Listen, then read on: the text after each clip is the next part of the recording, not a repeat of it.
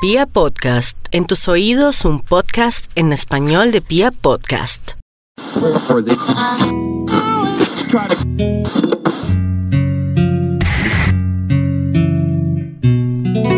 La luz rasgó como un trueno las tinieblas y el mundo entonces de la nada surgió.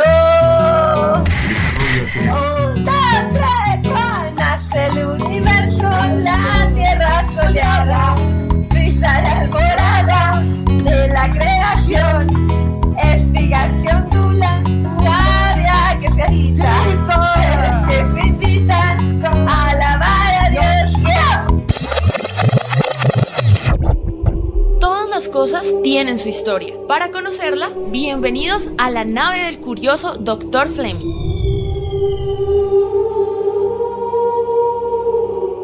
En el siglo XVIII vivió en Francia uno de los hombres más geniales y abominables de una época en que no escasearon los hombres abominables y geniales. Aquí relataremos su historia. Se llamaba Jean-Baptiste Grenouille.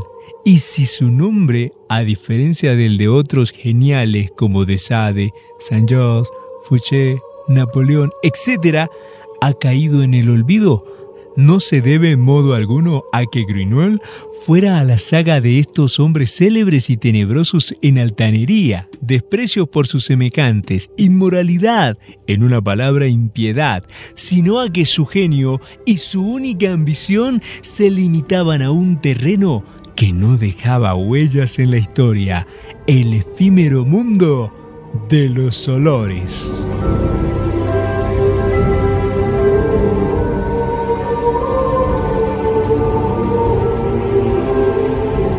Esta es la traducción al español de la obra célebre de Patrick Suskin, El perfume. Justo nuestro destino en la historia de hoy.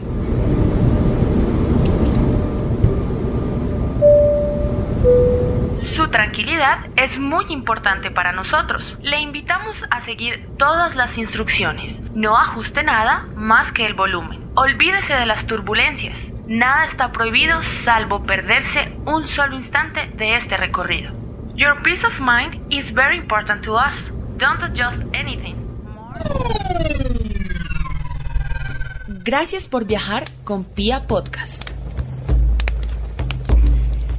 Esta vez aterrizamos más lejos de lo habitual. Estamos como a unos 12.273 kilómetros, pero en el Paleolítico.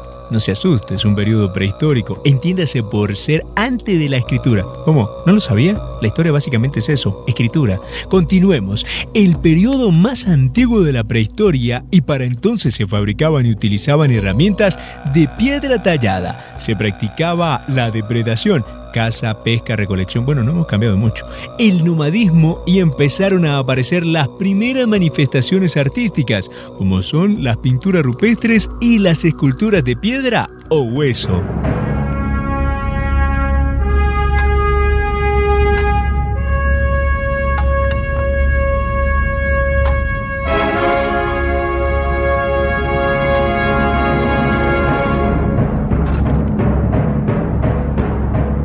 El hombre del Paleolítico ya le brindaba a sus deidades sacrificios, y al parecer la religión también tiene sus añitos, y con el fin de apaciguar los aromas desagradables de la carne, corrompida y quemada, la rociaban con incienso.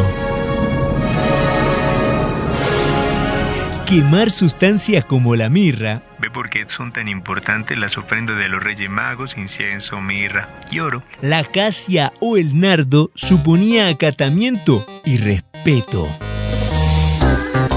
Así pues, el origen del perfume es litúrgico y netamente religioso, y su empleo era a manera de quema de diferentes especias, de ahí su etimología, ¿eh? a través del humo. Humo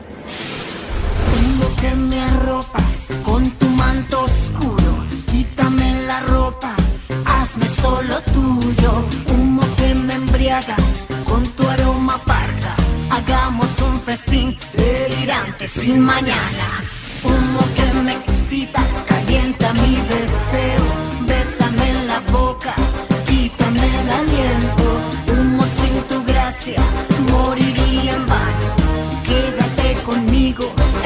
Bésame los labios. Hace 6.000 años, tanto sumerios como egipcios se bañaban en aceites y alcoholes de jazmín, madreselva, lirio y jacinto. Se dice que para entonces cada parte del cuerpo requería de un aroma diferente. Cleopatra, la última reina de Egipto y la mayor seductora de todos los tiempos. Movida por el poder y la ambición, su vida estuvo dominada por una fuerte mezcla de sexo y asesinatos. Las antiguas fuentes romanas la calificaron de fulana oriental y de reina prostituta. La gente se habla, ¿no? En fin, se dice que esta reina realizó su propio tratado de cosmética. Para nuestro dolor, hoy está perdido.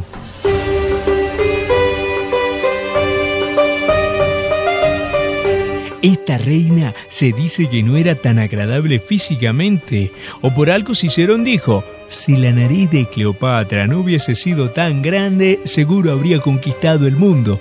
Pero no en vano, casi que puso a sus pies al mismo Julio César y luego, de su muerte, a su más brillante militar, Marco Aurelio, dos poderosos romanos que se encargaron de dar la protección militar de la que carecía para entonces Egipto.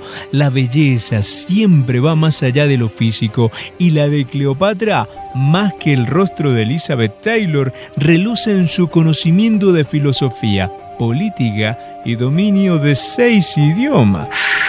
Esto sí la hacía atractiva, ¿eh? Por lo menos para mí. Ah, y claro, además de su brillantez, se ayudaba. Untaba sus manos con aceite de rosas, azafrán y violetas, el kiafí y perfumaba sus pies con una loción hecha a base de extractos de almendra, miel, canela, azahar y aleña. Si a los engaños dieran premios, hubiera varios ya ganado. No me interesa tener novios. Eso es historia, ya lo sé todo. A quien crees que engañas, él es lo que tú más quieres. Ocultarlo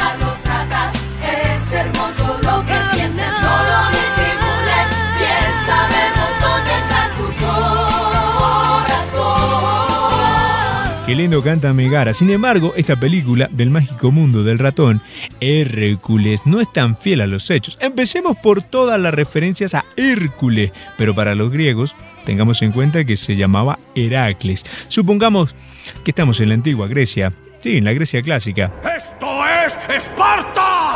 Ah, no, no exactamente, pero bueno, es más acorde. En Grecia los hombres eran más amigos de la naturalidad, pero se interesaron por el perfume, aromatizando sus cabellos, la piel, la ropa e incluso el vino.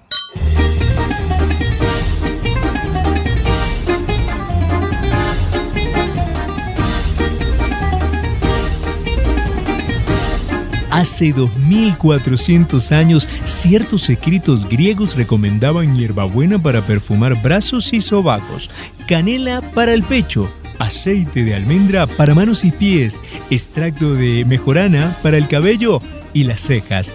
¿Será este el origen de por si me besan, por si me crecen, por si las moscas? Con lo que no contaban los más ancianos era con la popularidad que lograría el uso del perfume entre los jóvenes. Tremenda idea de negocio y el pueblo pidiendo más vino, mm, pan y circo. Bueno, eso como que ha sido de toda la vida. Yo la veo que ella se está haciendo la víctima. Víctima. Víctima. Víctima. Yo la veo que ella se está haciendo la víctima. Víctima. Víctima. Víctima. Víctima. Víctima. Y de esta manera, el sabio Salón llegó al extremo de prohibir la venta de aceites y fragancia. Creo que mejoró el negocio, ¿no? Digo, porque todo lo prohibido es más caro. Pia Podcast debería ser prohibido. Seguro así sí me oirían. Por lo menos este podcast ya parece el lema del alcalde saliente. Es impopular, pero es la ley y tenemos que obedecerla. Había un sueño llamado Roma. Se realizará. Son deseos de Marco Aurelio. ¡Suelten a los prisioneros! ¡Ahora! ¡Tremendo Maximus! En Roma era costumbre de soldados ungirse con perfumes antes de entrar en combate. A raíz de su naturaleza conquistadora, se asimilaba no solo con los nuevos territorios, sino tradiciones y costumbres. Para los romanos, literalmente el perfume variaba de acuerdo a la conquista.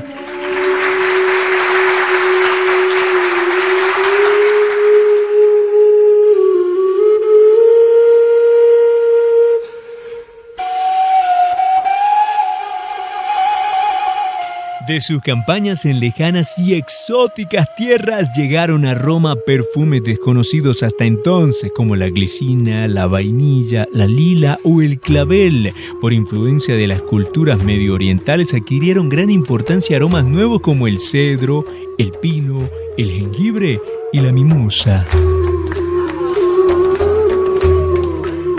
Entonces cuando nació el poderoso gremio de los perfumistas, los famosos ungüentari, quienes fabricaban tres tipos de ungüentos. Sólido, cuyo aroma contaba con solo un ingrediente a la vez como la almendra o el membrillo. Los líquidos estaban elaborados con flores, especias y gomas trituradas en un soporte aceitoso. Y los de polvo que estaban hechos con pétalos de flores pulverizados a los que se añadían ciertas especias. Y bueno, aquí también sucedió como en Grecia. Se convirtió en una exagerada moda hasta el punto de impregnar todas las cosas con aromas particulares. Nerón, quien creó la moda en el siglo I del agua de rosas, gastó una fortuna en aceites para sí mismo y los invitados al banquete en una sola fiesta nocturna. En el entierro de su esposa Popea, gastó todo el perfume que se podía producir en un año por perfumistas árabes.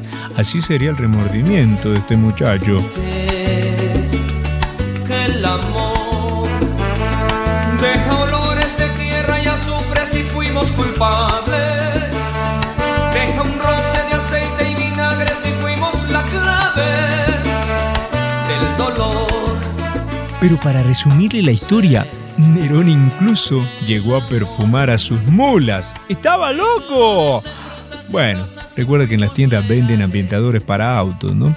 Todo el exceso de aquel entonces alarmó a la naciente iglesia cristiana. Esta a su vez condenó el despilfarro. Cualquier persona que tenga demasiado apego por las cosas materiales o por el espejo, a quien le gusta el dinero, los banquetes exuberantes, las mansiones suntuosas, los trajes refinados, los autos de lujo, le aconsejaría que se fije qué está pasando en su corazón y rece para que Dios lo libere de esas ataduras. Pero para- parafraseando al expresidente latinoamericano que está por acá, el que tenga afición por todas esas cosas, por favor, no se meta en política. Mucho ha pasado desde entonces para la iglesia, pero su discurso parece que no se ha apartado de aquellos comienzos. Con la caída del Imperio Romano, el perfume también inició su declive. ¿O no? Son tus perfumes de mujer, lo que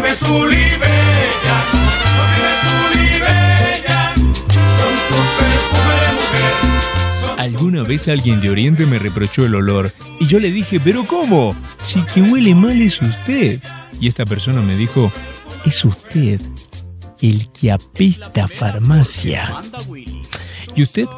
¿Con qué moderación usa su loción? ¿O es todo un Nerón? Como me tus ojos son de son tus perfumes de lo que me. Ahí dice, ¿me sulibellan? ¿Qué quiere decir eso, Pira? ¿Qué cosa es el sulibello? Le pregunté a mi compadre Baltasar. Y él tiró una piedra pómex al fondo del río.